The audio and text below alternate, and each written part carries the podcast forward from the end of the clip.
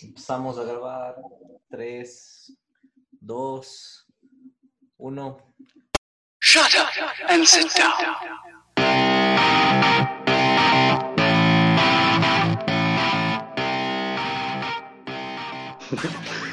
Comenzó la huevada, episodio número 6. Hoy viernes, como que un poquito liberados todos. Semana rara, ¿ah? Comenzó raro y terminó raro, pero bueno, creo que sí han sido todos estos días. ¿Qué más, Primor? Desde que ya empezó la pandemia, fue. Desde que empezó el 2020, todo fue raro. Teníamos el Sí. cronómetro, decíamos 3, 2, 1, y explosiones, eh, avi- aviso de Tercera Guerra Mundial. eh, Sí, incendios. Qué denso. O sea, el primero de enero nuestro también fue medio denso. Pero Sí, bueno, bueno. bueno. Voy a, voy a, tengo el, el honor hoy de presentar a una querida amiga, Isabel Lucía Alarcón, que nos va a acompañar hoy en el sexto episodio, porque no hay sexto malo, eh, de Mamá Tenemos Podcast, esto que nació como eh, una alternativa a combatir full estrés o ansiedad o, o no sé, en contexto pandemia. Así que Isabel, ¿qué más? ¿Qué hiciste tu primero de enero del 2020? Hola, ¿cómo están? ¿Qué hice? Empecé mal, empecé trabajando. Creo que Claro. dormí, dormí cubriendo- creo que dos horas. Sí, Cubriendo. Sí, lo peor es que el primero de enero como que no hay nada, entonces todo el mundo está durmiendo, estás solo tú en las calles, viendo la basura, viendo a la gente en los parques. Tú eres periodista, Los borrachos de los borrachos del Yo soy 31. periodista, sí. ¿Y qué soy historia periodista. estabas buscando ese primero de enero? Verás, es que lo peor es que en los últimos cinco años me ha tocado turno todos los primeros de enero. Ya. Entonces, y es Ya como te vieron la cara, Isabel. siempre, siempre nos tocaba. ¿Quién le tocaba el anterior? De Isabel. La elegida.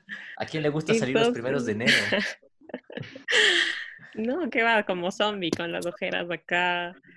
Pero no, te toca ir así a ver el ambiente, a ver la basura, a ver la gente en el parque, a ver accidentes, ese tipo de cosas. Se acaba temprano, por suerte, pero igual es cargosísimo. Tu trabajo cargoso. es reportar eh, cosas más de ambiental que cualquier otra cosa o qué reportas tú? Sí, ahora ya hace como dos años, ahora me enfoco en temas ambientales.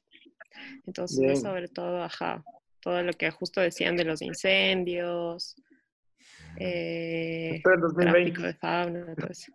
Todo el 2020. El 2020. Peor con la pandemia. Y, y hablando de reportajes, ¿qué nomás te ha tocado hacer? O sea, te has hecho de todo, creo. Te faltó la pandilla. Sí. No, sí, me faltó la pandemia.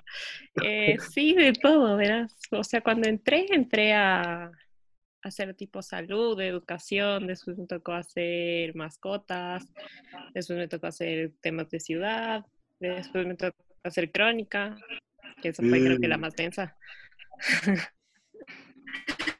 ¿Qué crónica? Y de ahí ya me tocó ver que es la que más me gusta. O sea, es tipo accidentes, muertos, emergencias, ¿Y todas quién esas les- cosas. ¿Quién les llama sí, ahí? Sí, es- sí, es súper fuerte.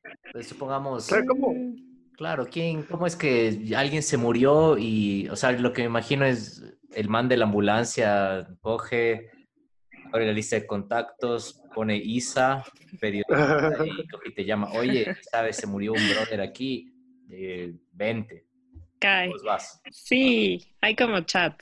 Hay chat, ponte del No. EQ, del EQ, de la policía, así. O, o ya por contactos. Otros El- periodistas ¿cuándo? también te avisan. Y el, y el que primero llega es el que gana. claro, la primicia.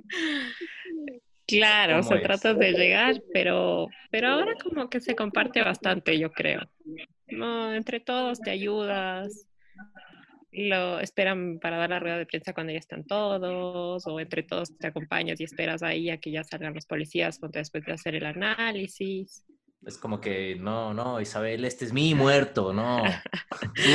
No, no me ha tocado al menos, ¿verdad? Pero me ha tocado súper buenas gentes, los compañeros de otros medios. Y me ayudaron full también, porque yo era nueva cuando estaba haciendo eso. Sí, sí fue chévere. Me acuerdo de una vez que llegamos súper rápido al lugar y era un suicidio. Creo que ese fue como que el más denso, porque se había lanzado recién. Entonces era horrible porque estaba, veías todo ahí. Y tú, o sea, has visto las películas, como, como, como que mucho Hollywood aquí. Y digamos, el man, eh, te llaman, ¿no? Pero te dice, ve, Ajá. hay una, historias, una historiaza. ¿Cuánto me vas a pagar por, por el scoop? ¿Eso pasa? No, no, Ah. no, a mí al menos no me ha pasado. Y vos de chuta, loco, tengo 20. No tengo más ni 20. Chuta, loco, Tengo tengo, 5 dólares. tengo 10, pero 5 son para mi taxi. Ya, ya, ya, pasa, pasa. Y en moneda. Y de 10. No, así, por suerte no. 10 No, por suerte no, verán. Es más como llegar, cubrir, pero así, de- no, pagar por algo, no, nunca. ¿Y Y qué? no creo que, no sé, no sé, no sé de alguien que lo haga aquí. ¿Llegas y tienes una libretita o eres de la Se que iba a decir yo, ¿de dónde está la libreta? Eh, a ver, El sombrero. El sombrero Debería. del periodista. Y, y la, Ajá, y, el- y la bata esa, claro, como de investigador. debería, debería tener, pero, pero no tengo, tengo una, anoto en el cel y tengo una grabadora que está por aquí si quieren ver. Sí. Entonces voy con la grabadora, el celular, anotos en el cel y ya. Sí hay, sí, sí hay mucha gente que lleva su libretita. Debería llevar una libretita, pero, pero no lleva Claro. la libretita. Si no, no, no puedes ser periodista, gacha. Se, se gradúan con la libretita, sí. No, pero, pero ahí ahorras menos, ahorras papel, tinta, Obvio. todo en el cel. Puede ser un Ya te mandas al correo. Sí. Hay que estar lápiz del otro lado. sopa y... Ajá. Claro, y, y por lo general vas con fotógrafo y el fotógrafo toma las fotos, o si no, te toca tomar a ti también con, tu, con el cel también, que se vuelve tu todo. O sea, a- anotas y estás así. Claro, Permiso. y grabando y así. Te toca hacer multi, multifunción ahí. ¿Cuándo, ¿Cuándo te diste cuenta que querías ser periodista? ¿Cómo me di cuenta? Siempre me gustó escribir, ¿verdad? O sea, siempre me Bien. gustó, ajá, como escribir y, y sabía que, que con el periodismo también puedes viajar y conocer full gente, conocer como otras realidades, otras cosas. Full historias. Entonces es, claro, full historias y también como poder transmitir eso a otras personas. O, por ejemplo, hacerlo en lenguajes también, no sé, en temas ambientales que a veces son como lenguajes más cerrados, más científicos, como poder transmitir eso a un lenguaje que, que todas las personas pueden entender, por ejemplo. Claro. Entonces eso me parecía bueno. súper chévere y, y de ahí por eso decidí estudiar, estudiar periodismo y me fui a Argentina y te conocí a ti. Te conocí. Lamentablemente. Hasta que te conocí. donde nada podía salir mal. Y la Nada. vida con dolor. Y María sal. No te miento, fui feliz.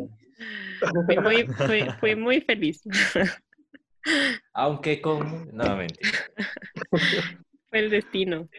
No, fue, fue cague. Buenos Aires fue muy, muy chistoso. Ya haremos un podcast al respecto. Seremos un poco con más gente Censurado. Censurado, con muchos beep, beep. Bloqueándoles la cara para proteger la identidad, así. Claro, de ley, de ley con protección de identidades. ¿Qué ha sido? A ver, Isabel, eh, en la carrera, bueno, viste que yo siempre pregunto esto, hemos tenido una psiquiatra y hemos tenido un doctor antes, acá invitados. En la universidad, yo, o sea, yo lo más cercano que tengo, así como de recuerdo de una clase en que se relacione eh, una clase con la pandemia, es decir, como que en el caso de mi carrera con una pandemia futuro, fue una clase de como teoría de relaciones internacionales donde hablaba del medio ambiente y bla, bla, bla. A vos, en periodismo, alguna vez, supongo que el coronavirus fue como que la noticia del año.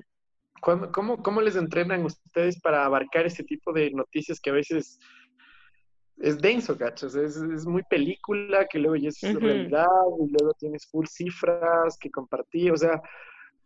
Claro. ¿Cuándo llegó el momento en que, que, te enseñaron a vos a combatir con este temitas y con este tipo de noticias? Creo que, es que creo que es muy difícil como que te puedan enseñar a estar preparado para eso. Creo que es como algo que nos superó a todos, que mm. de verdad no, no nos imaginábamos que podía ser o que podíamos vivir, lo que podía convertirse en una realidad, pero sí te enseñan cómo estar preparado ante cualquier eventualidad. O sea, porque nuestro trabajo es de estar en un lado, de irte al otro, de cubrir tal cosa de, no sé, política y después ir a tal lugar y como cubrir de judicial, no sé, como tienes que ser como alguien que se adapte, estar dispuesto a adaptarte mucho a los cambios y a este tipo de emergencias o, por ejemplo, a los paros antes, o que, que obviamente no, no, creo que no tienen nada que ver, no hay una dimensión tan grande, pero era una emergencia. Claro. Entonces te preparas tal vez para las manifestaciones, para esto, pero igual octubre ya fue fuerte. O sea, como vino desde octubre ya pesado, pesado, hasta ahora. Ahí, ahí también estuviste en las calles, en octubre. En octubre no me tocó tanto, porque justo me tocó irme de viaje. Entonces, los turnos que yo iba a hacer, me reemplazó otro compañero y justo fueron los peores días, ¿se acuerdan? Ese fin de semana. Claro, tuvo toque de queda y todo. Claro, ajá, entonces yo tenía que estar ahí en el diario, pero justo me reemplazó mi compañero, entonces el pobre estaba ahí. Tomándose margaritas, así. claro. El compañero, claro, el compañero cuenta la cicatriz del paro, ¿cachai? la, la Isabel, el, el bronceado. Él ya es parte de la historia, gracias a mí. Supongo que estuvo muy densa esa parte y creería que cuando tú haces un reportaje no, no sabes qué esperar, ¿no? Digamos, eh, o cualquier cosa un poco fuerte en la escala, tal vez crónica roja un poquito menos, pero hay muchas emociones de por medio con las personas a las que tú vas a entrevistar, los que estuvieron presentes en ese momento o simplemente quieren dar la versión de la historia. Eh, ¿Te ha pasado que alguien se le, se le sale, se le vuela la teja o, simplemente no, no se puede controlar muy bien y en algún modo te afecta a eh ti? ¿Te ha pasado algo por el estilo? O sea, sí me ha pasado cuando estás cubriendo como temas tristes a la final, o sea, historias de vida de la otra persona, que la mamá tiene una enfermedad, el papá tiene una enfermedad, te empiezan a contar, se ponen a llorar entonces, o no sé, accidentes, te toca entrevistar a los familiares de la persona que se murió, por ejemplo. Entonces es un momento súper feo porque creo que lo que, que, es para mí es más feo entrevistar a la familia que cubrir el hecho de que, bueno, pasó un accidente, se murieron tantas personas y listo. Pero ya ir a entrevistar a las personas cómo se sienten, cómo, qué fue lo que pasó, cómo se murió su mamá es horrible para mí, me cuesta un montón, porque se ponen a llorar, tú misma dices, chuta, no le quiero decir algo indelicado. Claro, pero, al te mismo ha tiempo, el sentimiento ahí? ¿Te has podido controlar o...? Creo que una vez sí, sí se me salió como una lágrima, pero si no te toca estar como duro. una, mm, mentira, no. O sea, Para más noticias. no, o ponte en el terremoto también que me tocó ir. A mí me tocó ir como un mes después, que justo fue el Día de la Madre. Ya. Entonces, ahí también era súper como eh, no sé, como mucha emoción, porque las familias, las familias reunidas, festejándole a sus mamás en los campamentos, que recién se estaban haciendo, todos en las carpas. Y igual a la final como súper agradecidos por, por estar vivos, a la final por estar juntos. Entonces sí era algo así que te llegaba como, hijo de madre, de verdad uno tiene que valorar lo que tiene. ¿Y, y es, Sí. y ha escalado aparte de eso? Ah, Bueno, ya topamos el tema sentimental, pero ¿ha habido alguno que, que te haya agredido o les haya agredido a alguno de tus compañeros? Mm, Porque a la final, bueno, eres alguien que es imparcial, ¿no? Pero es claro, querer tener la información, pero hay alguien que chuta, dice no y quiere ir a la parte agresiva. claro, más, a- más aún ahora como que hay este, este, no sé si odio, pero está como alergia a la prensa, no sé si han visto, Mm. es como, ah, prensa vendida, el un lado y el otro lado también, entonces es como, no puedes, pautas. por los dos lados. Y, y muchas veces, o sea, no se dan cuenta que, que el que está ahí, que el que está en la calle, que el que está buscando la, la entrevista, es una persona que trabaja como, como todos. O sea, no es el dueño del medio, no es quien está diciendo hay que escribir de tal forma no hay que escribir de tal forma. Es alguien que está yendo a buscar la noticia, a buscar las historias. Y me acuerdo que mis compañeros hubo este lío en octubre, justo les pegaron a varios eh, mientras estaban cubriendo. Y, Cierto. ajá, les, les bajaron la cámara, se cámara, armó todo el lío ahí. Ajá, eso sí. Eh, de ahí a mí, a mí una vez me insultó un chico, pero, pero era, no me acuerdo muy bien de que, ah, era una, una, Era, como era una manifestación. Ajá. No, era una manifestación y en contra de los toros, me parece que era. Y, y el Andrés sabe que yo igual, o sea, estoy, estoy en contra, soy vegetariana, etcétera, todo eso. Pero este chico me vio que era de- del medio en el que estaba, en el que estoy, y me empezó a gritar, como, ay, te, te tengo vista y no sé qué, y no sé qué, y no sé qué. No. Obvio no eran todos, porque los, de, los demás se portaron súper bien y, también ya me conocían de otras cosas que había cu- cubierto, pero este chico sí, no,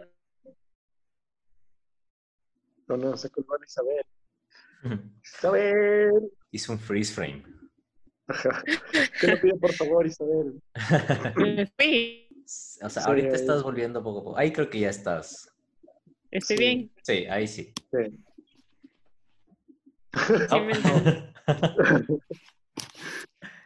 Ah, ahí, ahí. No, Sí. Ahí, ahí. ahí, sí. Creo que tiene mucho que ver con, con la posición de las orejas de tus audífonos. Es como que captan señal y dicen, Claro. no, no, por aquí no. Entonces tienes que mover Eso no se Perdón, puede toda la cabeza. Para los que no nos ven en en, los videos de YouTube, Isabel usa unos audífonos súper chéveres que yo usaría, que tienen unas como orejas, son de, de gato, ¿no es cierto? Todas unas orejitas. Están full nice. Ya, eh, no, este video no es patrocinado ni nada por el estilo, pero... Son marca. No. ¡Pip! ya, pues nos decías, estabas ahí No, en, la- esa, ¿Mm? cubriendo la parte de, de los toros y alguien te estaba amenazando. Sí, un chico de, de, de los que estaba ahí me empezó a gritar. De un pero- colectivo. un colectivo tal. ¿no?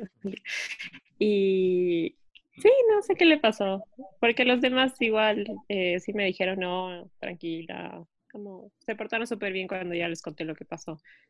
Y no, no me sentí nunca en peligro ni nada, me molestó que se porte así sin ni siquiera saber de mí. Claro. Pero- No, Mari. Claro, pero de ahí no, me parece que no, no, no me ha pasado por suerte. Nunca Sí, me ha tocado. Sí, cubrí, a ver qué otras. Eh, cuando ganó Lenin, ahí también me tocó estar ahí, que también estuvo medio movido, pero, pero no, nadie me se portó mal, por suerte. Pero no tienes como un, no sé, va- digamos, vas con el camarógrafo, ¿no? Y capaz hay uno más que les escolta, como que es el, es el músculo de la operación. No hay, creo. Es, es como el camarógrafo y, y- y el periodista ahí verá. Creo que la perdimos otra vez. O está pensando mucho. Mm, ¿Cuál será el músculo de mi equipo? Creo que yo. ¿Qué es el músculo de mi equipo? Ahí, ahí está regresando. Regresé. Sí. Sí. No. Se fue. es que ya, ya nos estaban cachando, loco, de la prensa. Es como que Aló, ¿me escuchan? la, la Isabel está diciendo demasiada información, hackeale. Córtale, córtale. Me fui, volví. Sí, ahí ya estás. Ahí está. Ya, perdón, no te escuché. Eh, Si, si- si es que hay como que al- el músculo de la operación, hay alguien que está como que dispuesto a, a defenderles de alguna manera. Si es que vas con tu Eh. camarógrafo o el conductor, me imagino. Sí, cuando, cuando vas en grupo es como te defiendes entre todos, o sea, haces el trabajo todos. Y si no, ya es eh, cada uno, cada uno. Creo que Si les da una, les da una inducción diciendo, eh, vean, si es que alguien les, les pega, no hagan nada, así como los, los policías. No se volvió a colgar. Eh, no, siempre te dicen que te cuides. De- defiéndete, Fui. de, devuélvele, devuélvele el golpe. ¿Aló? Aló.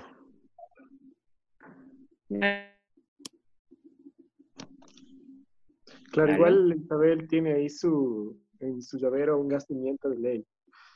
Sí. ¿Llevas un gas pimienta?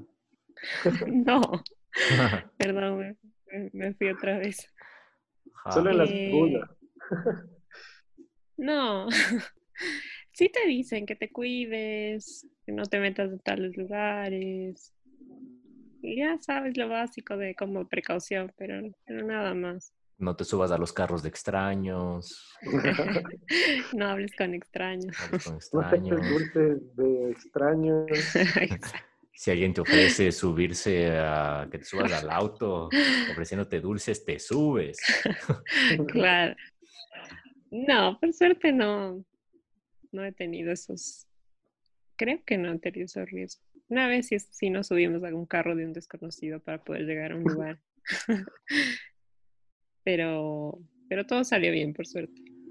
Pero sigo aquí. Pero estoy aquí con ustedes hoy. ¿Qué opinas de Anonymous, Chabela? Chuta, creo que le puso a templar a todo el mundo, ¿no? sí.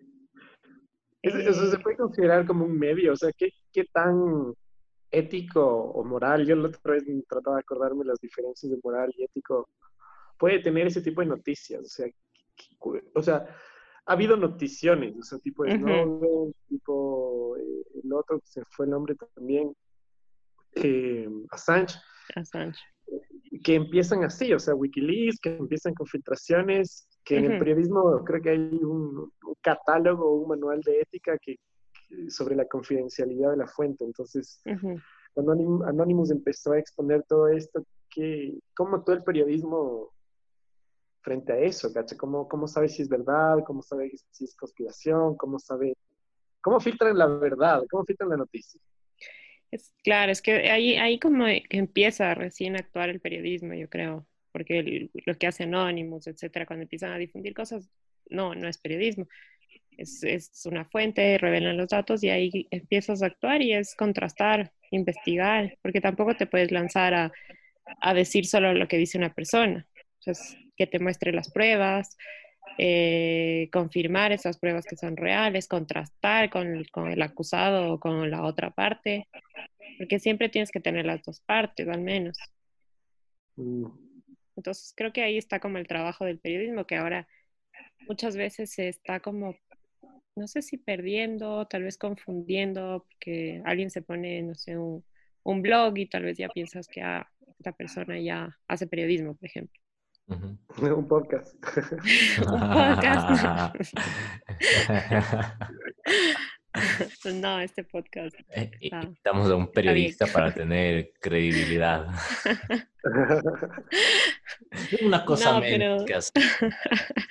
No, pero sí me entienden. Eh, uy, se fue nuestra invitada. No se difunde este programa. Se cancela La pauta. la pauta. La pauta.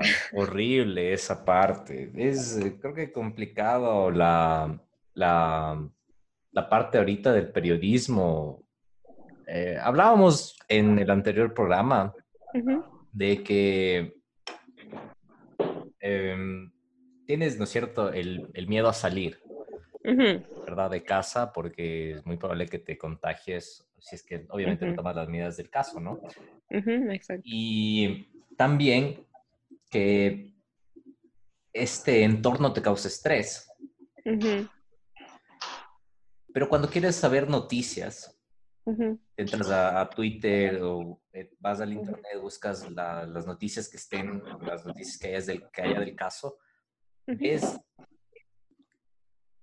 todo cosas malas o cosas que están titulares diseñados para que la- las personas que ven esas noticias hagan clic.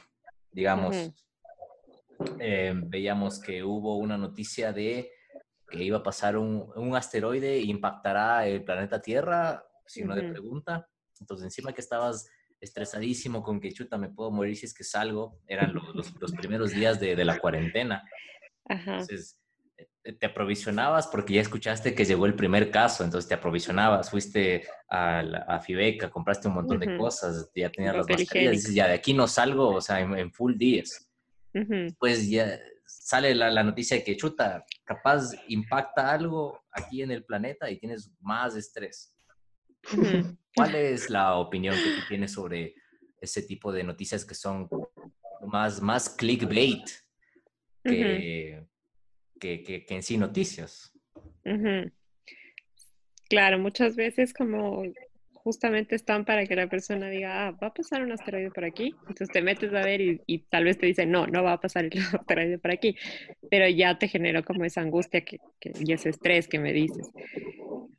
Mm, Creo que son diferentes como técnicas que están utilizando los medios ahorita para aumentar también sus lectorías o sus Sus vistas a la página. sus vistas a la página, ajá.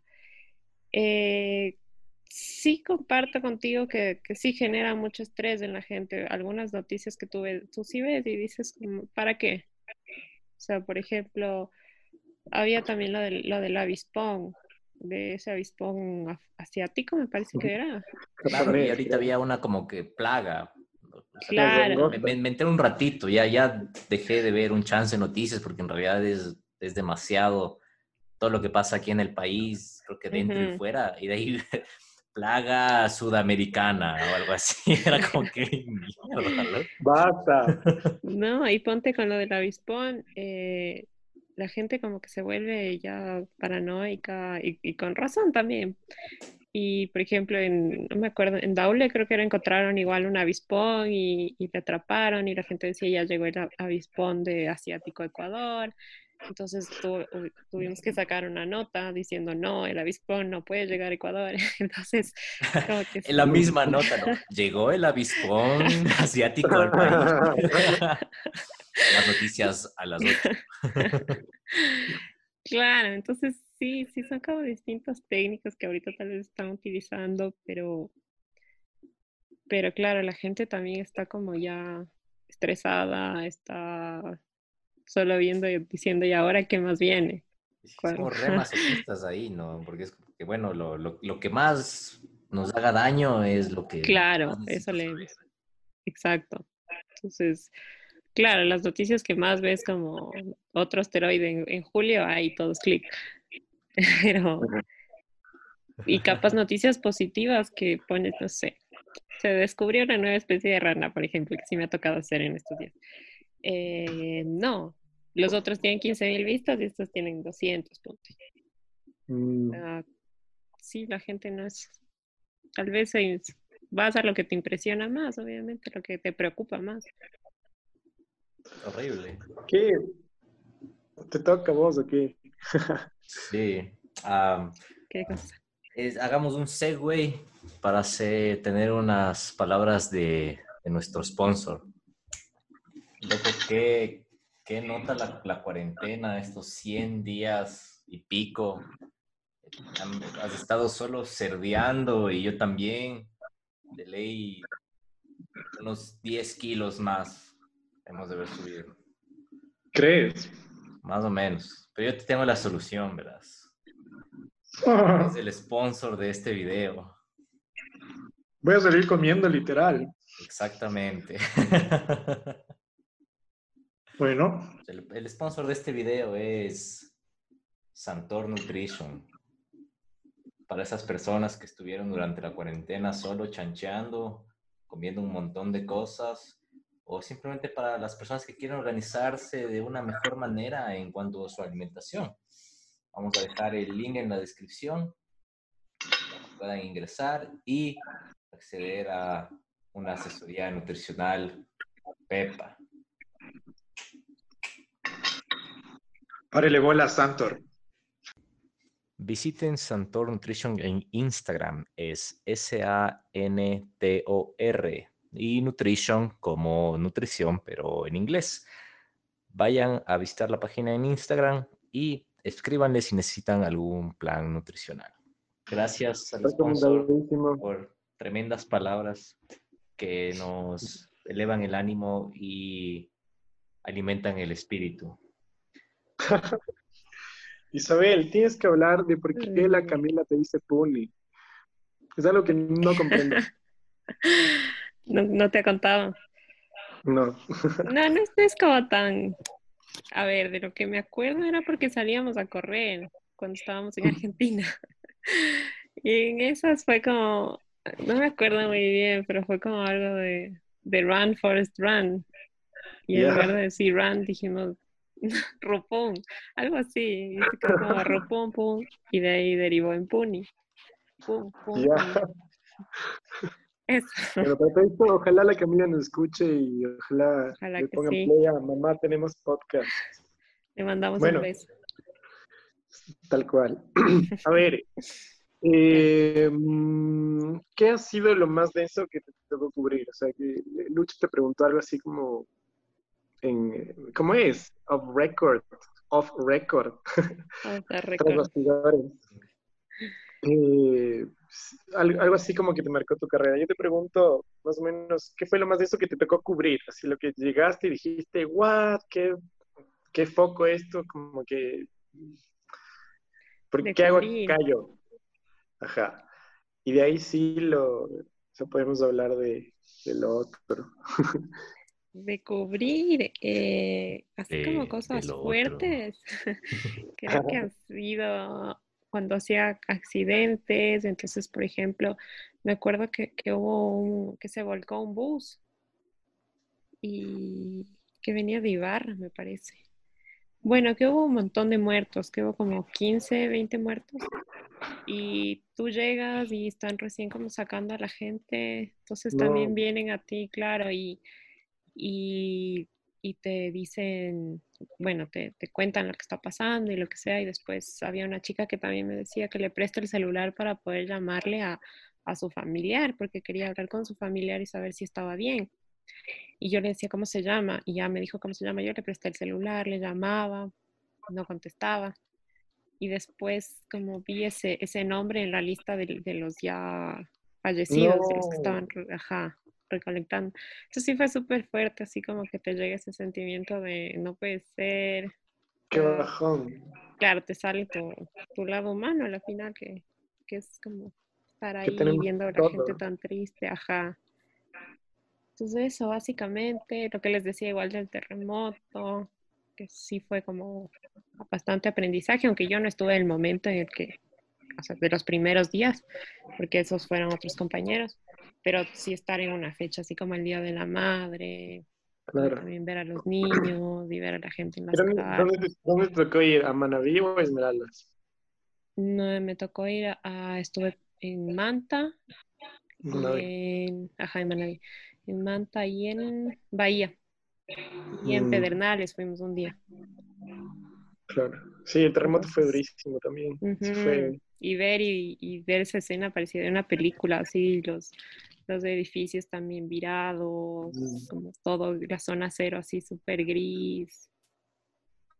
Sí, Qué sí fue loco. muy, muy loco estar ahí, pero, pero si no, no me hubiese dedicado a esto, no, no habría podido ver todo eso.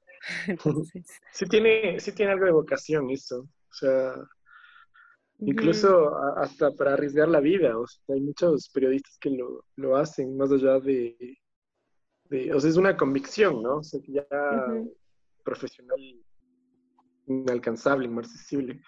Ujú. Qué loco. Sí, sí tienes que tener, yo creo, como ese, esa motivación de, de cada vez descubrir cosas nuevas, de seguir ahí, de adaptarte a distintas realidades. Es, es eso. De, de, por ejemplo, que la noticia que vos difundes pueda llegar a crearte peligro, o sea, a, a vos mismo, a tu familia. Eso también es un Claro. reto para el periodismo. ¿no? Claro, mm, con temas como sensibles, como delincuencia. eh, ¿Les amenazan? sí, me parece que sí hay como O sea, bueno, no, O tú antes había específicamente. más. tus Sí, compañeros. ajá, no, no específicamente, ajá. Sí hay como temas bastante sensibles en los que sí puede recibir como distintas amenazas. Muchas veces no se firman esas notas. Si hablamos, no sé, de, de delincuentes pesados o cosas así. Mm, pero. ¿y tú has podido presenciar algo por el estilo? Digamos, en- entras a la oficina y, y tu pana, eh, el Camilo, recibe una caja así, y adentro hay una, una cabeza de- del caballo. de. No, no, no. No, por suerte no me ha tocado ver eso. Sí he escuchado que de otras personas, que de otros medios también, que sí hay esto de que te puede, que a veces sienten que le siguen o, por distintos temas que están topando. Entonces, sí hay como, también tienes esos riesgos, ¿no? O- o me Que muchas acuerdo, veces, ajá. me acuerdo que ha- había, había la PAC AI, ¿no es cierto? Pero en ese tiempo, cuando estaba Rafael Correa, la página. Crudo Ecuador, Mm, era uno de los, de los que le jodía mucho ya, digamos. Y él... Buenos eh, memes. Ajá, buenos memes. Eh, Crudo Ecuador, sponsor del próximo video, por favor. Entonces, eh, él, esta página había subido una foto que le habían eh, hecho llegar un ramo de, de flores o como que un Mm. arreglo, no sé si Ujú. le, le viste, y una nota diciendo que, co- como amenazándole, ¿no? En ese sentido, que, no recuerdo muy bien cómo era, pero tal vez era más o menos así. Ya, ya le tenían identificado que era él el que manejaba Crudo Ecuador y que. Epoca se cuide. Al- ¿Algo Claro. así ha pasado con algunos colegas periodistas tuyos? ¿Has escuchado alguna historia de ese calibre? Usted, no sé si se acuerdan, esto creo que fue hace unos tres años, me parece, que empezaron a llegar sobres con, con explosivos, con bombas a, a diferentes periodistas. No, yo no recuerdo Sí. eso. Entonces llegó, le llegó una, de lo que me acuerdo, eh, a Janet Inostroza del- de, Teleamazonas, me acuerdo que le llegó uno. Otro creo que le Chan. había llegado a Gabriel Espín. O sea, empezaron como a llegar diferentes sobres a distintas personas, que por suerte no, no los vendieron, ¿no? Pero, pero tenían explosivos. Que creo que hasta el mo- creo que nunca se supo quién fue. Pero yo me acuerdo que cubría esas noticias, o sea, cubría que les llegaba el sobre a, fuimos a. Teleamazonas para que les llegó ese sobre. Y Ya aquí está el sobre. No. Qué miedo. Claro, eso me acuerdo.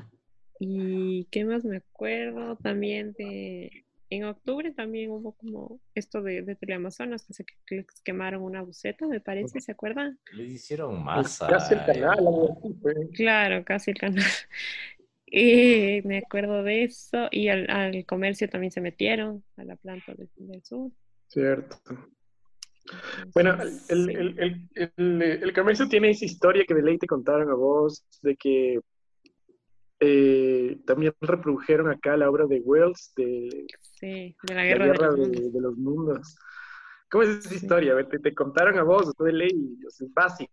Quien pasa por ahí, de ley es que estaban transmitiendo, ¿no es cierto? Y la gente pensó que era, que era verdad y que ya todos se asustaron y después cuando dijeron que era mentira, les fueron a quemar las Quemar el instalaciones. Y hubo Qué gente loco. que murió ahí, claro. Cuando, las, cuando los que, ¿cómo, ¿cómo sería? Cuando se vuelven noticia, o sea, ustedes mismos se vuelven noticia, algo así, el titular. Pero ¿qué- Claro. ¿cómo es esa historia? Yo, yo quiero escuchar. La, está. Claro. E- Era, era esto de que es- había esta novela del- de la Guerra de los Mundos, entonces que decían que ya llegaban los Y, y- Sí, que la guerra de los extraterrestres, ¿no es mundos. cierto? ¿No? Sí, sí. Ah, eh, Ya, Esto pasó en. Estados Unidos también, ¿no? Sí, también. Sí, también. Entonces aquí Le adaptaron, bueno, y le le adaptaron. aquí, pues. Supuestamente Claro. los hombres aterrizaron en Conocoto o en Cotocodá o algo así. Claro, le Ah, ¿y adaptaron acá. ¿En qué año? Uy, esto, Mm, ¿cuándo sería? 1920, 1930, por ahí. O sea, tal cual años. estaban en la radio leyendo la novela. Claro, Ya, y, y pasó lo mismo. pasó lo mismo y la gente se enteró que era no mentira y, fue a quemar el diario. Qué denso. Ajá, entonces, claro, ahí hay, hay un... Y aquí También como somos campeones para, para hacer bullas. para el relajo. Para quemar eh, cosas como la Contraloría. Ah, sí, se registraron saqueos en Guayaquil. Por cualquier cosa, por el coronavirus. Sí, súper denso, pero claro, y, y estando ahí yo me enteré que había muerto gente por esto y hay una plaquita y todo. no. Sí, sí, sí, sí. mm, Claro, siempre Los nunca sabes de cómo va a reaccionar Gajes del oficio. dice. Gatos del oficio. el día a día. Qué cague. Claro, nunca sabes cómo va a reaccionar la gente, pues. Es verdad, son muy, muy impredecibles y a veces vos no tienes la culpa, pues. Claro, Pero así también son muy... de- depende mucho de lo que ustedes les informen. hay de todo, claro, hay de todo. Pero, pero claro, por algo que, no sé, pasó el canal, por ejemplo, ya, o hizo otro medio, digamos, Ajá. ya eres tú también culpable y tú también eres un vendido y tú también eres esto y el otro y Te y no ponen en el mismo costal. Claro, todos en el mismo saco. Y no cachan que estás haciendo tu trabajo, o sea, estás yendo justamente a buscar las dos versiones, a, a contar lo que está pasando, pero por último, tú presentas la noticia y hay alguien más que te aprueba, ¿no? sí, sí, sí, sí, sí, sí. Eh, por lo general, como tú propones el tema o tu editor te dice tal tema y tú escribes y de ahí pasa por varios filtros, o sea, pasa por el, tu editor, después un macro editor, después otra persona más, entonces hay como varios filtros que te van, van viendo cómo está. Pues un, un man que está como que a la cabeza dice, no, no, esa noticia de, de fulano de tal, no. Pues, y tú ya, chuta, 10 horas de trabajo ya a la basura. O sea, muchas veces pueden ser incluso por las fotos, ponte, no están bien las fotos, entonces hay que cambiar Mm, la página. O, claro, o el enfoque como ya no está muy innovador, el enfoque no está tan, no es tan nuevo, cambia también. Entonces, por lo general, tratas de que eso no pase, pero cuando pasa ya te toca quedarte y seguir y seguir corrigiendo. Pero te no te votan la noticia. A veces sí te pueden votar, sí te pueden votar la nota. Como que no, esto Pero- No te bajan la noticia, no te botan. Te votan el tema, sí, sí. Te se botan la noticia en la cara. No. El periódico en la cara. ¿Dónde están mis fotos de Spider-Man? Sí, pues o sea, depende ya por el enfoque, por... Depende de muchas cosas, pero sí te pueden votar la nota. Y ya nada, pues, toca hacer otro. ¿Y a quién has entrevistado así hacia el más denso? Al más denso. Ay, a ver, déjame pensar. Yo no he entrevistado. Spider-Man. Ah, Spider-Man, obvio. Eh, Roger Waters, No, sí, no jodas. porque vino para un tema ambiental. Vino a ver qué estaba pasando. Creo que era lo del um, Chevron. Entonces él estaba en gira, ¿se acuerdan? Recién, no hace mucho, el año pasado, me parece, o hace dos. Estaba en gira por, el, por Sudamérica, pero no iba a venir a Ecuador, acá no, acá no hizo concierto. Y se vino solo para eso, para ir hasta allá y, y ver la zona, y, y de ahí vino acá, y dio una como ruedas de prensa, entrevistas, entonces ahí le vi. Qué denso, Isabel. Ajá, ese creo que sí del... Es, o sea, ese man es Pink Floyd. Sí, sí, fue súper loco, verle. Sí. De ahí, a muchos cantantes a mí no me ha tocado. Ni, ni actores, así. Eso no. A Leonardo. no eres, eres en corto todavía. No. A la Michi, a la Michi y la Melo. Al Reynoso. No, a Enchufe TV. no. a nosotros, hijo, hijo. A ustedes. No, mamá, tenemos podcast, eh, lo mejor que me pudo pasar en mi carrera periodística después de conseguir las fotos de Spider. Gana. ¿Cuál es, ¿Cuál es el premio de periodismo acá? ¿El Aurelio? No, El Jorge Mantilla. Jorge Mantilla. Siguiente escena. Por eso esta entrevista va a ganar a Jorge Mantilla. y ganamos nosotros. ni, siquiera, ni siquiera gano yo. Ahí me tienen que dar mi, mi parte al menos. claro. Eh, I- Isabel acepta el premio en nombre de nosotros. Mínimo. Le ponemos en el background así eh, el, el trofeo. Llevo mis audífonos. no sé qué. Sí, fue premio. El premio, aquí está. Los- los chocolates. La funda de pan. La, la colación. Esas, las. ¿Qué opinas de, de, de ciertos medios que ahorita están agarrando un poco como que más de fuerza y que Mm. son como que muy, muy criticados? Eh, medios digitales que tal vez carecen un poco más de formalidad, se podría decir. No, no son como que Sí. muy convencionales, la- hacen más la, la noticia para, para un target más juvenil. Eh, a ver, eh, utilizan nuevos recursos, ¿no? Son como más sarcásticos, más personales, te hablan de tú, como full, utilizan bastante el, como la comedia, la ironía. ¿Y eso, Eh. para ti eso es periodismo o, o dónde tú rayas esa línea? ¿Cuál es la diferencia entre ellos Mm. y nosotros, por ejemplo?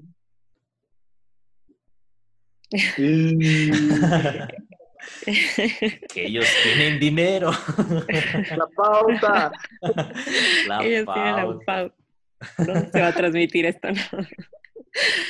Eh, yo opino que está bien que utilicen nuevos recursos si es que eso va a ayudar a captar como nuevos públicos en un momento en el que el periodismo se está perdiendo, tal vez el periodismo escrito sobre todo, pero, pero bueno, como que de una forma u otra impulsa que la gente vea noticias.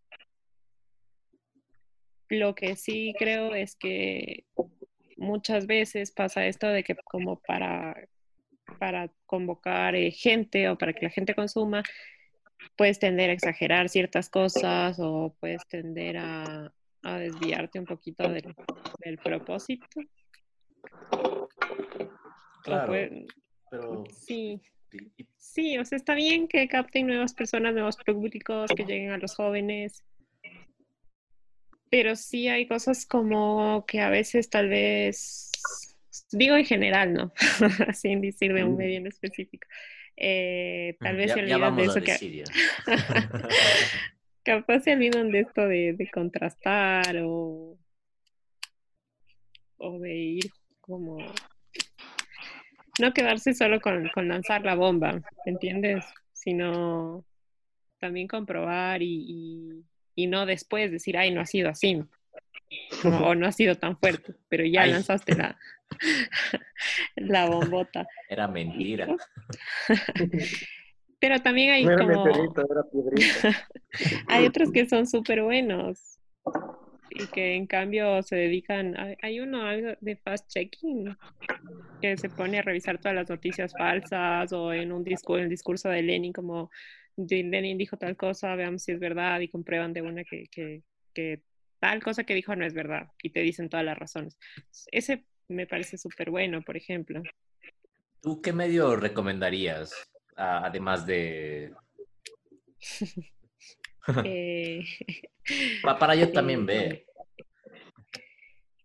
Yo creo que el eh, G- GK es súper bueno. Mm. Eh, Sí le sigo, entonces estoy por buen camino. sí, está súper bacán. Como Hacen full investigaciones, me parece súper chévere. Y tienen full experiencia ellos también. Y es Eh, pseudo nuevo, ¿no? Creo que Plan tiene- B. Sí, Plan B también. Tienen súper buenas investigaciones. Este que te digo, Ecuador Chequea es, ¿cómo es? No me acuerdo ahorita el nombre. Sí, sí lo, sí lo, yo, también lo, lo, lo cacho, sí lo ubico. Ajá, ellos también me parecen súper buenos. Eh, o sea, en temas ambientales, un medio que está creciendo a full es Mongabay, Mm. que es, ajá, que es internacional, entonces sacan bastantes reportajes de toda la región. Es súper bueno, es solo ambiental. Me parece súper chévere que se enfoquen en esto, porque no hay muchos medios que solo se enfoquen en eso. Mm. ¿Verdad? Eh, ¿qué más? Esos me parece. Si se me ocurre otros, les, les digo. Mm. Tú estás enfocada más en la parte ambiental, ¿no es cierto? Es lo que más te interesa a ti en este momento.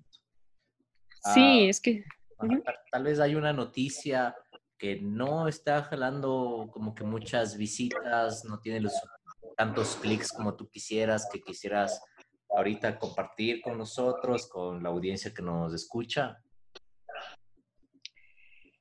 Creo que ahorita es como un momento que deberíamos darle un montón de importancia a los temas ambientales porque es justo una pandemia que te revela eh, cómo todo lo que hemos hecho contra el ambiente ahorita nos está pasando factura. Entonces, por ejemplo, notas que sí he hecho de la deforestación, por ejemplo. La deforestación es, es una de las causas de lo que está pasando ahorita, porque cada vez seguimos deforestando más zonas que antes pertenecían solo al- a otras especies, incluso a los murciélagos. Entonces, si los hubiésemos dejado vivir en su hábitat, no habría chance de que tengamos un contacto y de que ellos nos puedan transmitir algo y cada vez les quitamos como más terreno y es más probable que tengamos más enfermedades causadas o que se originen en animales. Por ejemplo, el ébola o el SARS o todo esto se relaciona también con los animales. O esto de consumir y de comernos a, a todos los animales también.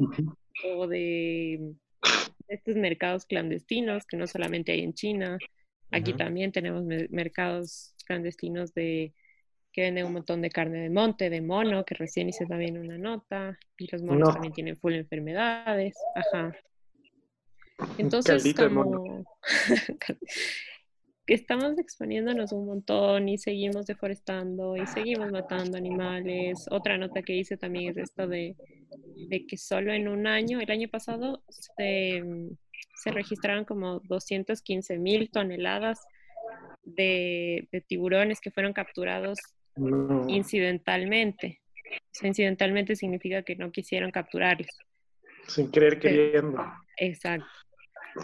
Entonces es súper fuerte también porque estamos acabando con, con el planeta. Entonces sí es un momento para darnos cuenta de eso y ojalá la gente se dé cuenta y empiece a leer también más cosas que tienen que ver con el ambiente porque el ambiente se relaciona con todo a la final. Claro, hay, hay que... Yo tengo una solución súper sencilla, ¿Cuál? Pero, pero nadie viene a mí por las respuestas.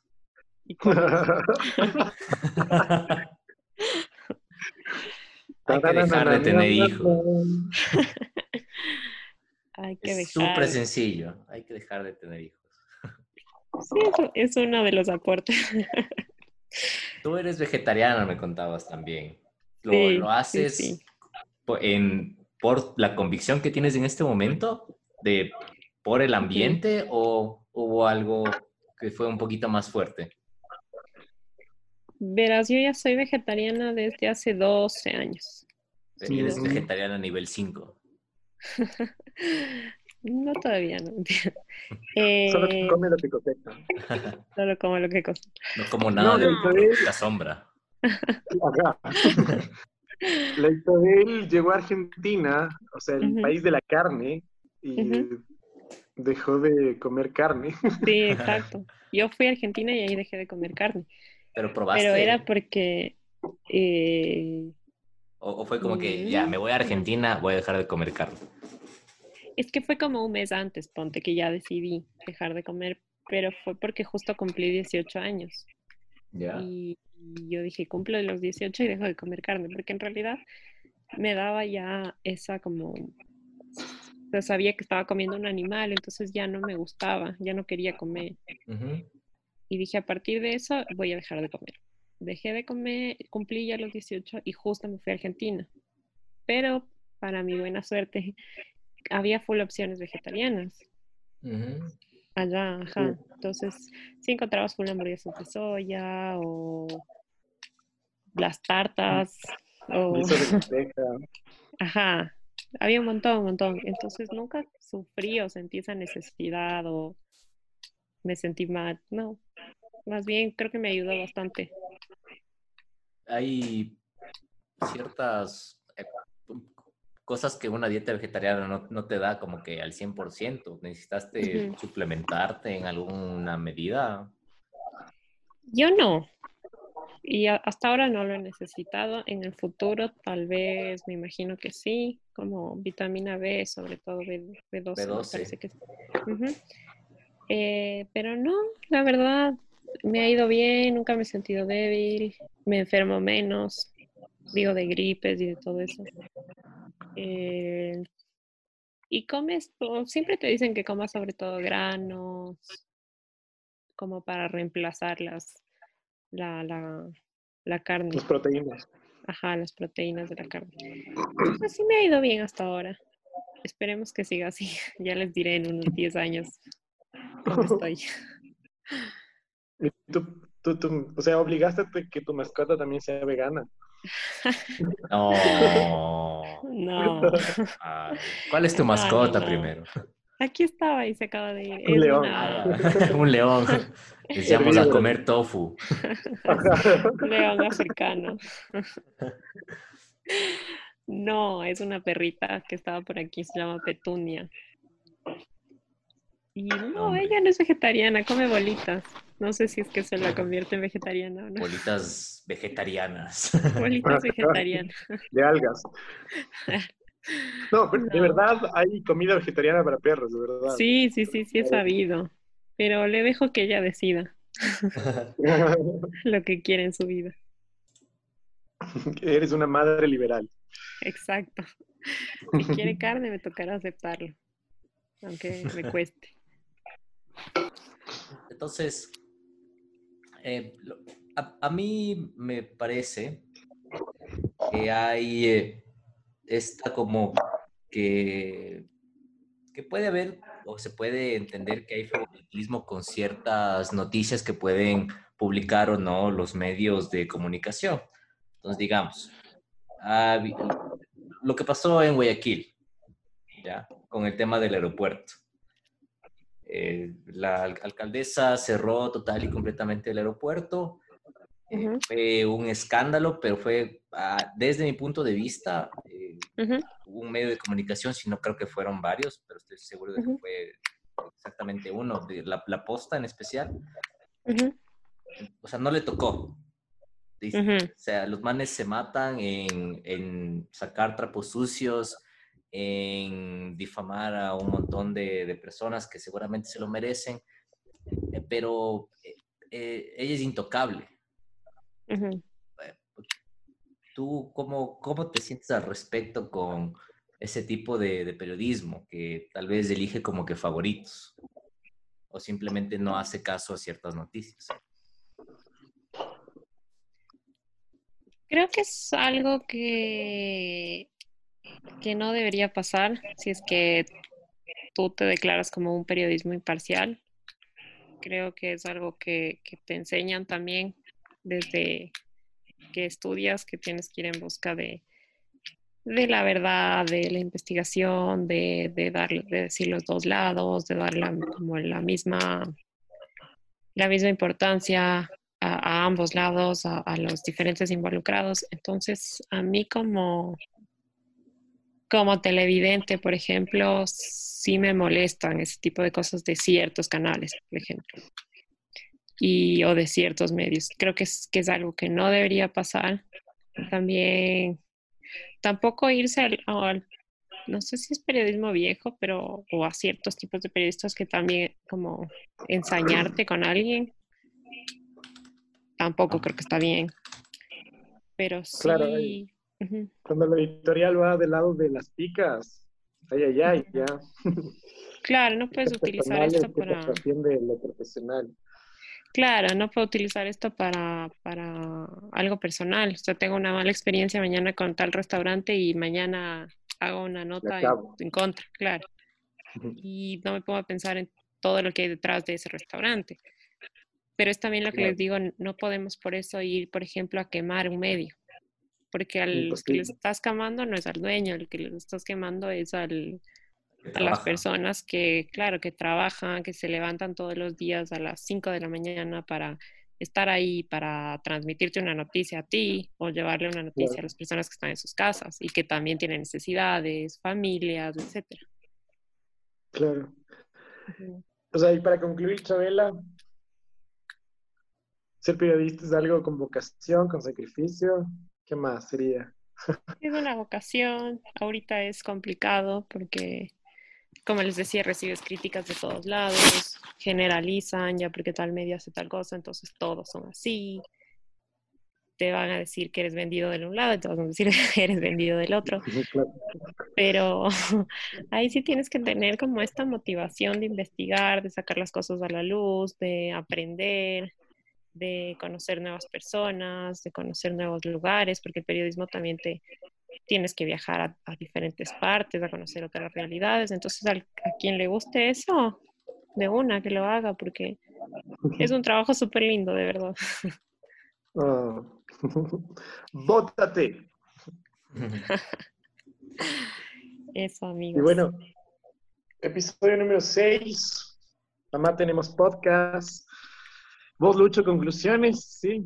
A ver, yo pienso que en esta conclusión, con nuestra invitada especial, es que me, me gustó mucho que lo, lo que el punto que había topado, las noticias que acarrean situaciones o descripciones ambientales no tienen como que mucha, na- na- nadie los toma con la importancia con la que debería.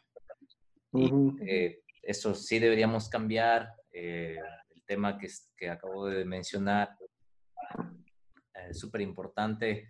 Démosle más importancia a noticias que sí valen la pena. Bueno, yo para concluir, bueno, agradecerle a Isabel una vez más. Te lo pido por favor, Isabel.